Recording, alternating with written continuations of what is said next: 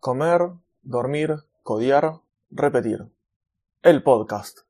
¿Qué tal? ¿Cómo andan? Espero que estén bien a mitad de semana.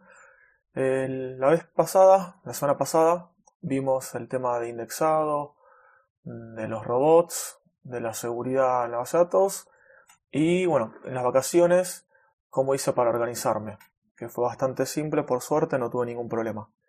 Pero en ese mismo, esa misma época Luego de las vacaciones o el transcurso, eh, que esto fue en verano del 2019, había salido nuevas versiones de WordPress y yo hasta ese momento lo que tenía hecho era que eh, siempre poner la última versión cuando creabas un nuevo sitio en Demos WP.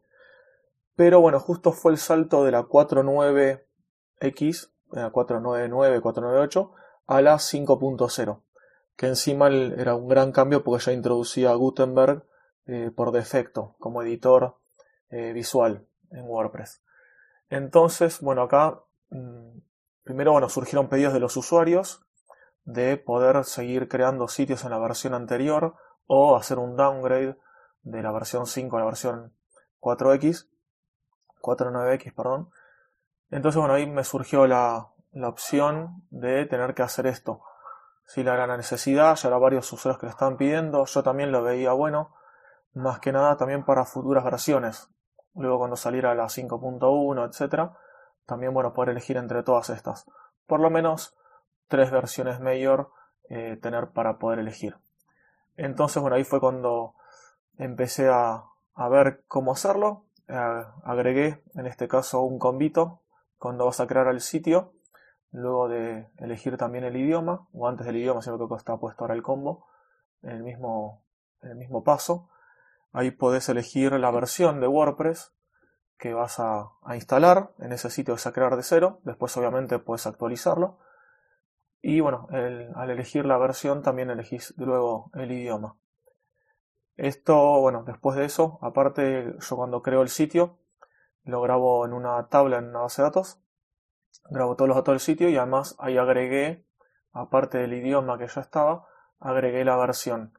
Entonces en el proceso luego que yo hago, que recorro para la creación de cada uno de los sitios, ahí me fijo cuál es la versión que eligió el usuario al crearlo y luego de, de ver eso, bueno, instalo la versión correspondiente.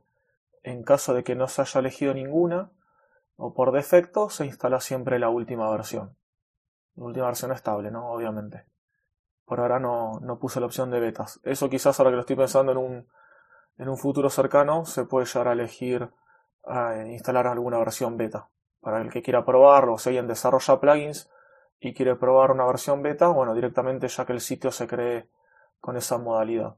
No estoy 100% seguro que se pueda hacer por WP pero si no se puede por ahí de alguna manera lo haremos. No va a haber problema. Así que bueno, eso ya me lo noto ahora. Voy a poner pausa un segundito y ya me lo noto para verlo. Bien, bueno, ya tomé nota. Como les conté hace un par de semanas, el método de productividad GTD, más o menos que implanto yo, bueno, es esto. Apenas se me surge una idea, la anoto y listo. Ya no tengo que estar rezando de tratar de acordarme o de no olvidarme de eso que, que se me vino a la mente. Entonces, bueno, eso lo agregaré seguramente a futuro, futuro próximo. Luego otra cosita que, fui agregando en ese momento, como les decía, era el tema de elegir el idioma. En un principio estaba solamente español de España e inglés, y ahí fue, si me equivoco, al mismo tiempo o un poquito antes, de poder elegir un listado completo ya de todos los idiomas que están disponibles para cada versión. Esto también ahí lo, estuve, lo estuve agregando con otro convito, luego del de, elegir la versión. Y en ese mismo momento, eh, a Joan eh, mejor dicho, Joan le había solicitado a Alex eh, Martínez Vidal, el socio de él en CopyMouse, que hacen también el podcast de Así lo hacemos. Ahí él eh, le había solicitado a Alex a ver si podía hacer un pequeño restyling de la home. El cual, bueno, Alex me lo envió hecho en Sketch, si no me equivoco estaba.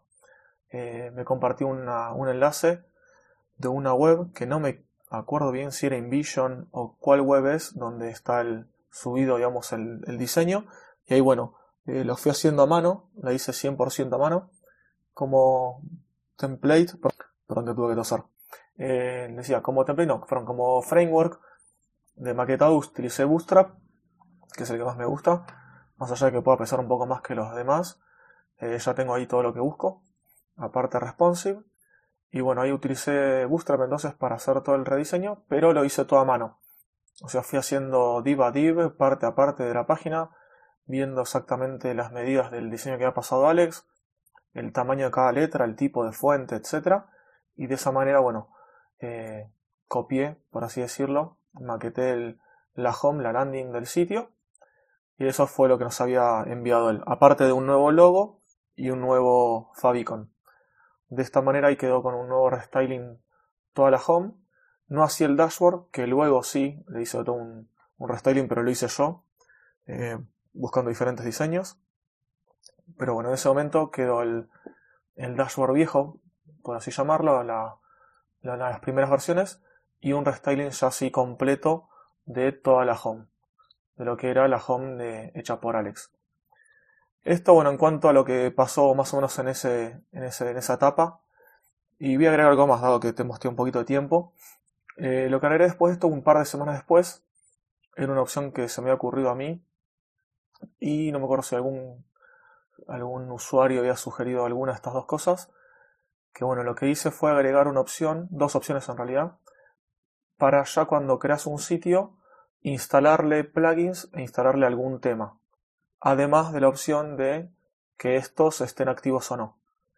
Entonces, bueno, ahí estuve investigando, encontré una extensión para jQuery, para JavaScript, bastante interesante para poder hacer, eh, elegir múltiples opciones de algo. En este caso yo lo que hacía era buscar por Ajax cada vez que el usuario va introduciendo algún texto, algún string, en este, en este input, sin este cuadradito, el plugin lo que hace es traerse eh, mediante Ajax, de manera, bueno, obviamente asincrónica, se trae todo el, contenido de acuerdo a lo que el, usuario ingresó. Por ejemplo, si escribís L, E, L, E, eso va a buscar por Ajax a una URL que es de WordPress, donde están todos los plugins, una API. De esa manera, ahí se trae el listado de todos estos plugins que comiencen con esa, con esa string, con esa cadena de texto, y me trae una serie de datos. Por ejemplo, traía el título del plugin, descripción, no sé si el autor, una imagen y alguna que otra cosa más. Me traía varios datos. Yo lo que usé, lo que tomé de eso, para mostrarlo en pantalla, que lo muestra en una especie de listado, muestro la imagen, el nombre del plugin y una pequeña, un corte de la descripción por si hay dos iguales, bueno, que el usuario sepa cuál es el que, el que quiere elegir. Entonces de esta manera uno puede ir agregando y eligiendo varios plugins, uno o más o ninguno, y luego hay un combito, un checkbox, eh, perdón, un, checkbox, sí, para elegir un tilde, para elegir si querés o no activar todos esos plugins cuando se cree el sitio.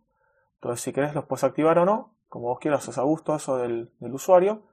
Y lo mismo después para el template para el tema. Pero en este caso es uno solo lo que se instala. Eh, la opción que puse es esa. Instalar un tema del repositorio. Aclaro, esto tanto los plugins como eh, los temas se buscan en el repositorio oficial de WordPress. Todo lo que es gratuito y GPL. Entonces el tema también, el tema lo mismo que el otro, se busca, pero se busca uno solo. Acá no es múltiple. Acá se busca un tema y también puedes elegir activarlo o no. Esto obviamente no aplica a, como os decía, temas premium, ni Genesis, ni nada similar. Esto es solamente para temas oficiales y plugins oficiales.